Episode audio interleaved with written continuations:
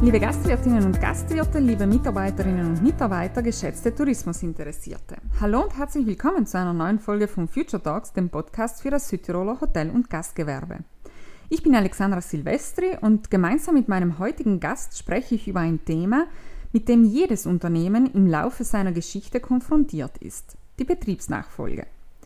Wie können Betriebsnachfolgen optimal vorbereitet werden? Warum sind Konflikte grundsätzlich etwas Gutes? Welche Rolle spielen die Mitarbeiterinnen und Mitarbeiter im Übergabeprozess? Auf diese und weitere Themen werden wir eingehen. Name? Birgit Sartori. Wohnort? Ich wohne in Tiers und arbeite im deutschsprachigen, italienischsprachigen Raum. Beruf?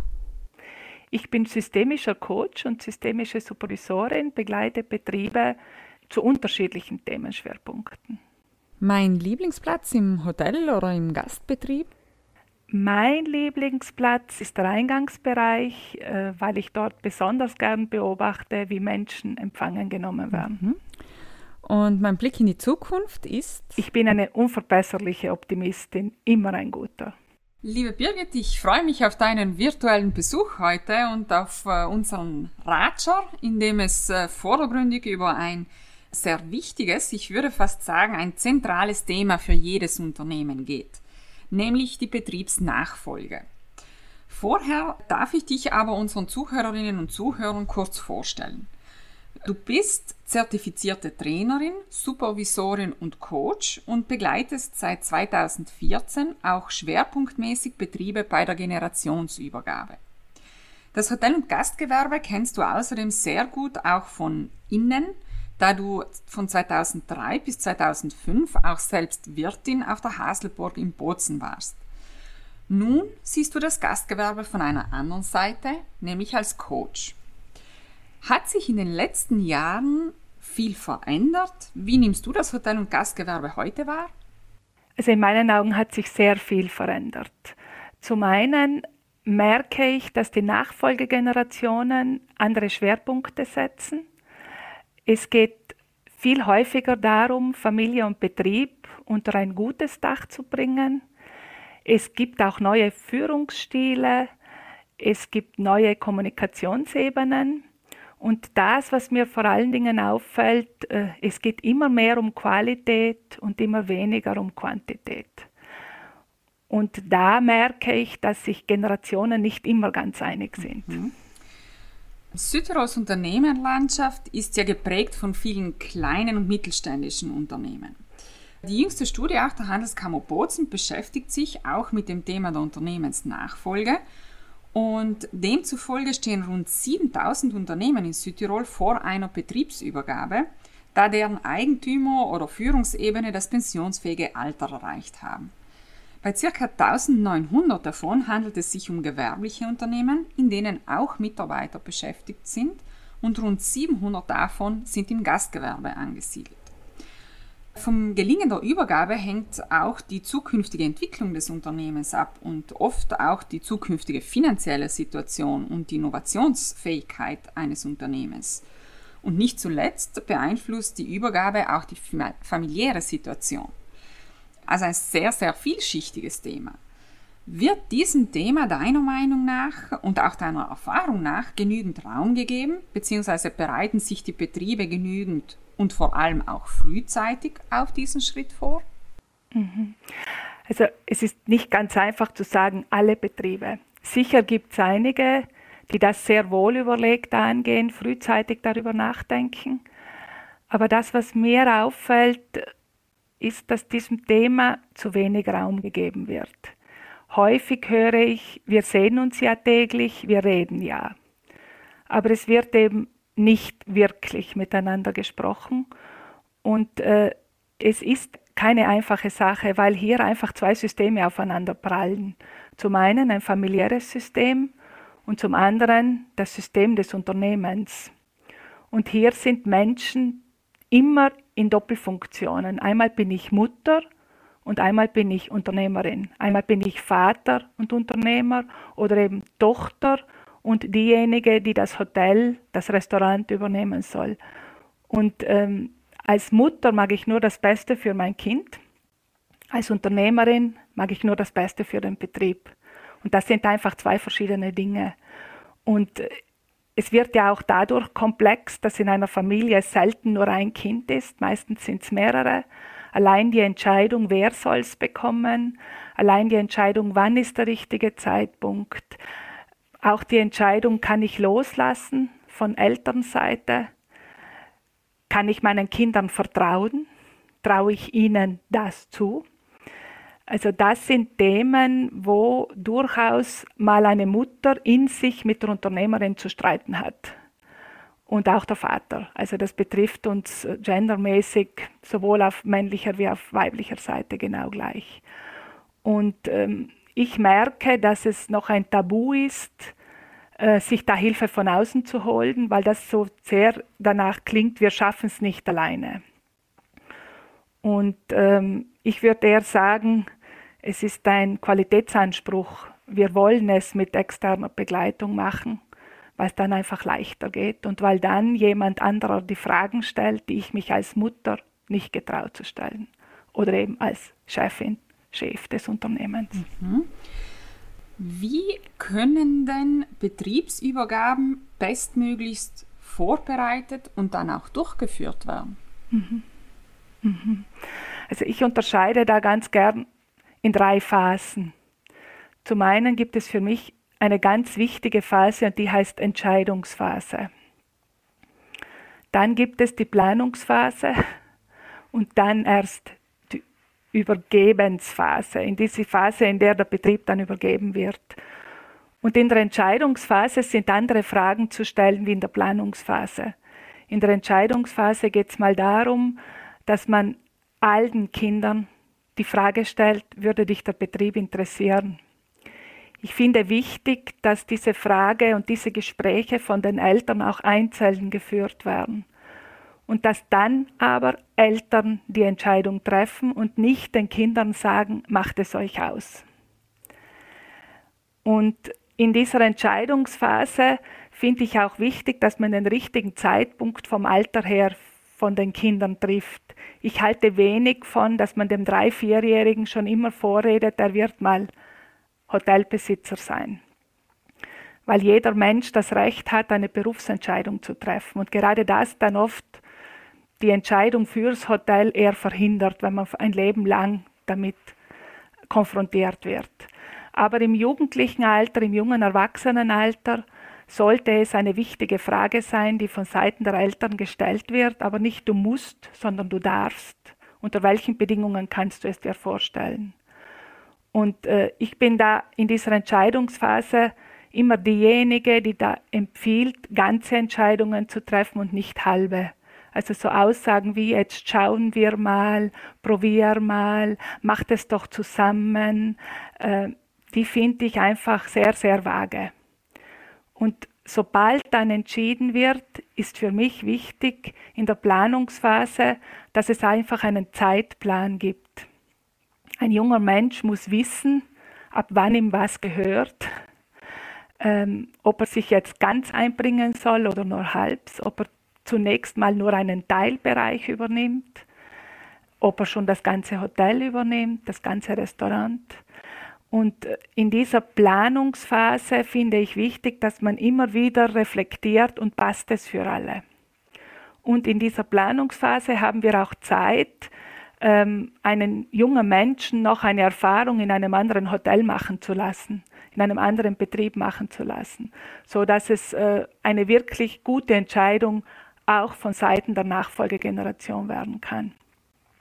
Und danach in der Realisierungsphase finde ich wichtig, dass es dann auch klar ist, ab wann findet der notarielle Akt statt. Also nicht nur, das kriegst du eh einmal, sondern wann kriegst du es.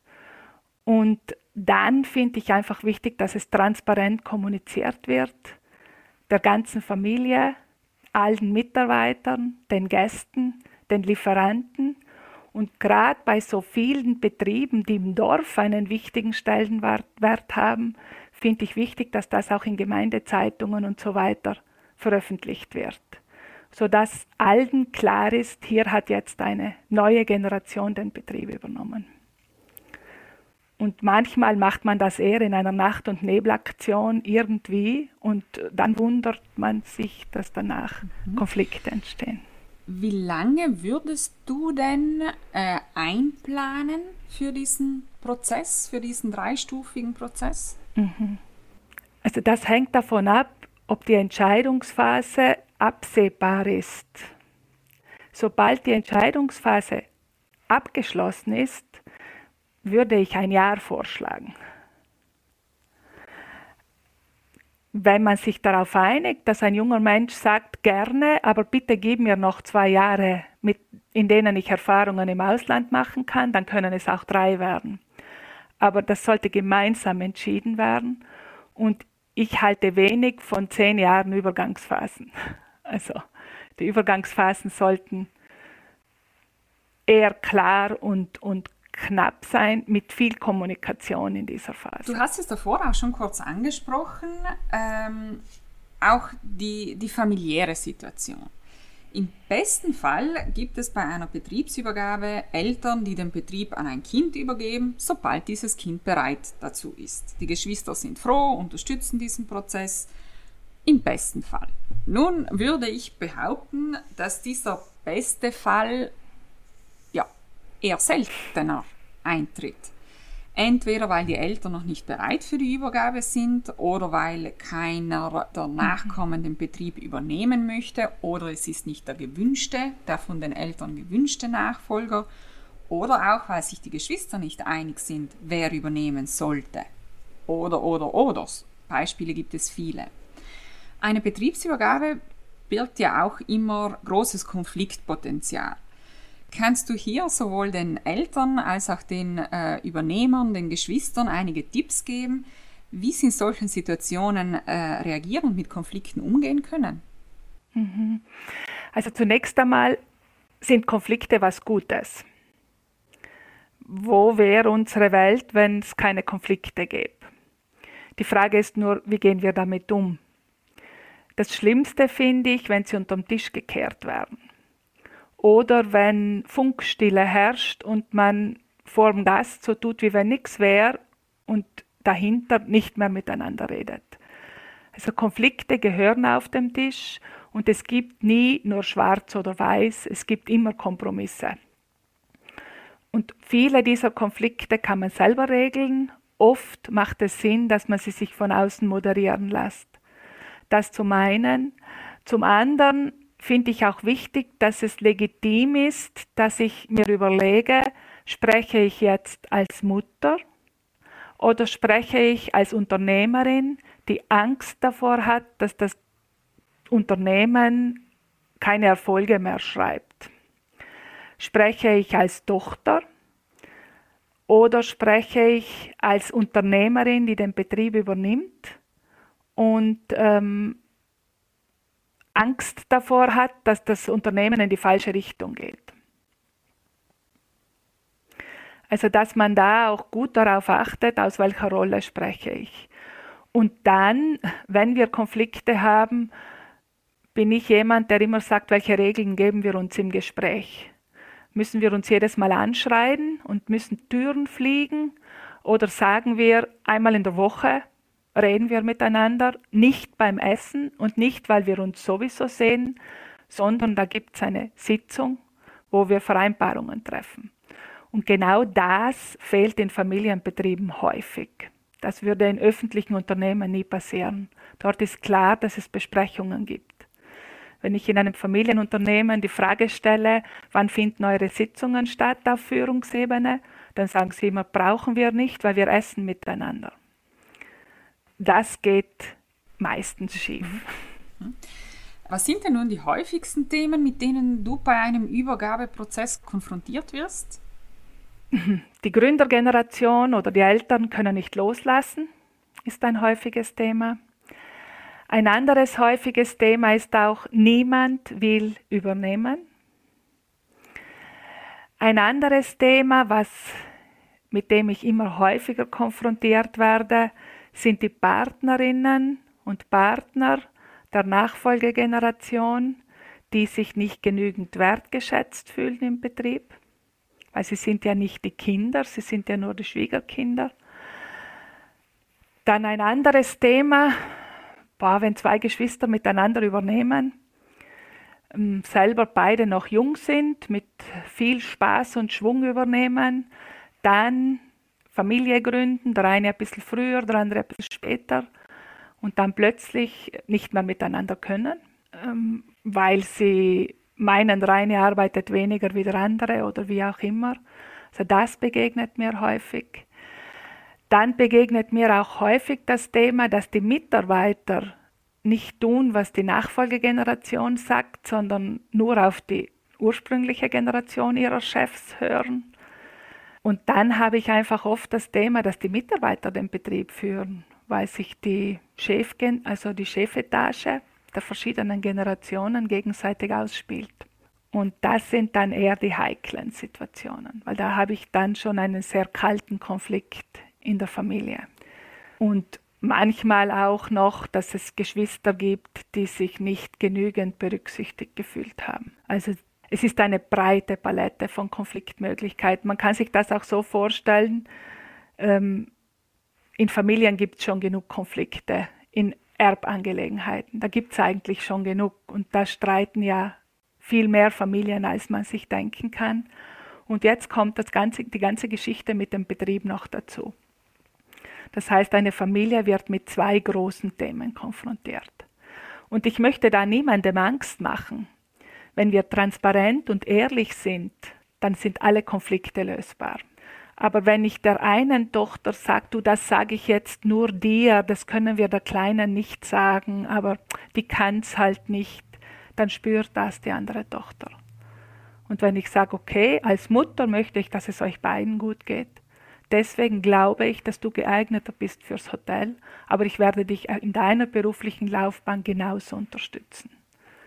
Und danach, vor allen Dingen, wenn die Kinder dann Kinder kriegen, also dann muss ich als Oma auch für beide da sein als Opa und nicht nur für die, die jetzt ins Hotel hineingeboren wurden. Das fällt mir auch manchmal auf. Also eine breite Palette von Konflikten. Aber wenn wir miteinander reden, ist alles lösbar. Mhm ich möchte hier jetzt einen, äh, einen Aspekt herausnehmen, die Mitarbeiterinnen und Mitarbeiter, die du erwähnt hast. Eben von diesem Nachfolgeprozess sind, ist ja nicht nur die Eigentümerfamilie betroffen, sondern auch äh, die Mitarbeiterinnen und Mitarbeiter, auch Lieferanten, auch Gäste. Ähm, vor allem aber Mitarbeiterinnen und Mitarbeiter, die in Südtirol zumindest auch oft schon lange mit einem Unternehmen verbunden sind und oft auch die äh, Nachfolgerinnen, die Nachfolger seit Kindesbeinen an kennen. Ähm, eine zusätzliche Herausforderung, die Konfliktpotenzial birgt.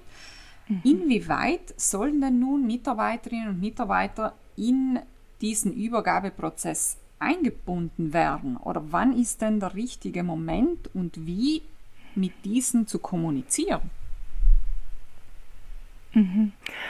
Also zum einen stelle ich in vielen Betrieben fest, dass die Generation, Gründergeneration oder eben die Elterngeneration mit langjährigen Mitarbeitern informell immer wieder darüber redet. Also das, das findet informell statt. Das, was ich wichtig finde, dass die Entscheidung, also dass man immer auf der Seite der Kinder steht und nicht näher an der Seite der Mitarbeiter. Also das Kind muss das Gefühl haben, und das Kind steht jetzt für jungen Erwachsenen, der übernimmt, aber für die Eltern ist sein Leben lang das Kind, muss immer das Gefühl haben, meine Eltern stehen hinter mir. Und die Mitarbeiter müssen, vor allen Dingen ja langjährige Mitarbeiter, müssen frühzeitig informiert werden und von den Eltern auch gebeten werden, sie dabei zu unterstützen weil sie eben diese Nachfolgegeneration von Kindesbeinen an kennen. Und die Mitarbeiter haben dann die große Aufgabe, die neue Chefgeneration als Chef zu akzeptieren. Und das geht nur, wenn ihnen die Elterngeneration die Erlaubnis dafür gibt und auch den Wunsch äußert, dass sie das bitte machen sollen. Weil sonst kommen die in einen Loyalitätskonflikt. Also die Mitarbeiter kommen dann in einen Lo Loyalitätskonflikt, wenn sie das Gefühl haben, wenn sie sagen, die Nachfolgegeneration macht etwas gut, dass sie die andere Generation verletzen. Ja, ja, aber die haben ja nicht die gleichen Sorgen, wie ich damals hatte, die haben es jetzt ja viel leichter oder so, hört man dann manchmal. Also Mitarbeiter informieren, hereinholen und um Unterstützung bitten, auch in dieser Sache vor allen Dingen die, die schon fast zur Familie gehören. Und danach, sobald Eltern übergeben haben, dürfen sie nicht in die Falle treten, dass sie äh, einem Mitarbeiter Anweisungen geben oder auch sagen, ja, das kann mein, meine Tochter, mein Sohn halt noch nicht, aber das mach nur so. Also dass sie konträr hinterm Rücken mit Mitarbeitern was bakteln. Äh, ja, liebe Birgit, ich schaue hier mit einem Blick auf die Uhr und leider rennt uns die Zeit davon. Es sind sehr, sehr viele äh, spannende Themen, die wir heute hier angeschnitten haben. Eine Sache würde mich jetzt noch äh, interessieren, und zwar, wie siehst du diese neue Generation an Unternehmerinnen und Unternehmern? Mhm. Also, es sind immer Kinder ihrer Zeit. Das sind die, die von der anderen Generation erzogen wurden. Und das ist sicher die Generation, die sehr viel geschenkt bekommen hat und die auch äh, nicht kämpfen musste. Vor allen Dingen diejenigen, die Hotels gegründet haben oder oft auch die Generation gleich unmittelbar danach, die sind es gewohnt gewesen, sieben Tage, 24 Stunden für den Betrieb zu leben. Das ist nicht gesund. Das, was mir an den neuen Generationen im Gastgewerbe auffällt, ist, dass sie besser führen oder klarer führen, dass sie auch delegieren können, dass sie gut auf ihre Gesundheit schauen und dass es auch möglich ist, so einen Betrieb zu führen. Das, was mir auffällt, sie sind äh, innovativ, sie verändern sehr viel. Nachhaltigkeit hat bei diesen Generationen einen anderen Stellenwert. Und so wie ich schon eingangs gesagt habe, sie sind imstande, äh, die Südtiroler Tourismusbranche in diesem Qualitätsweg, auf diesem Qualitätsweg gut rein zu begleiten. Und ich habe das Gefühl, die Kinder gehen nicht nebenbei, die haben einen Stellenwert. Und vielleicht sind es dann ihre Kinder, die mit viel Freude Betriebe wieder weiterführen werden, weil sie sehen, ich darf daneben auch noch leben. Ja, liebe Birgit, äh, vielen Dank. Ich würde sagen, mit diesem äh, positiv in die Zukunft äh, blickenden Gedanken ähm, darf ich mich jetzt ganz, ganz herzlich bei dir für dieses Gespräch äh, bedanken. Es waren sehr viele tolle Inputs dabei. Ich habe mir jetzt für mich auch folgende drei äh, notiert. Zum einen, wie wichtig es ist, eine gemeinsame Entscheidung zu treffen, beziehungsweise dass diese gemeinsame Entscheidung die Basis ist für alles, was dann äh, kommen wird. Zum Zweiten die Wichtigkeit der Kommunikation, insbesondere auch bei Konflikten, also nicht unter den Tisch kehren und irgendwo meinen, es wird schon werden oder das wird sich schon von alleine lösen, sondern Konflikte angehen, kommunizieren darüber und vor allem den dritten Punkt auch sich Zeit und Raum geben für diesen Prozess äh, sich selber, der Familie, den involvierten äh, Personen, ob es sich dabei um, um Mitarbeiterinnen handelt, ob es sich dabei auch um Gäste handelt, vor allem aber auch, wenn es sich um die Familie handelt. Vielen herzlichen Dank, Birgit. Gerne. Liebe Zuhörerinnen und Zuhörer, wir hoffen, wir haben Ihnen auch heute wieder einige tolle Inputs mitgeben können. Wenn Sie sich gerade mitten in einem Nachfolgeprozess befinden oder dieser in nächster Zeit ansteht, wünsche ich Ihnen viel Glück und gutes Gelingen.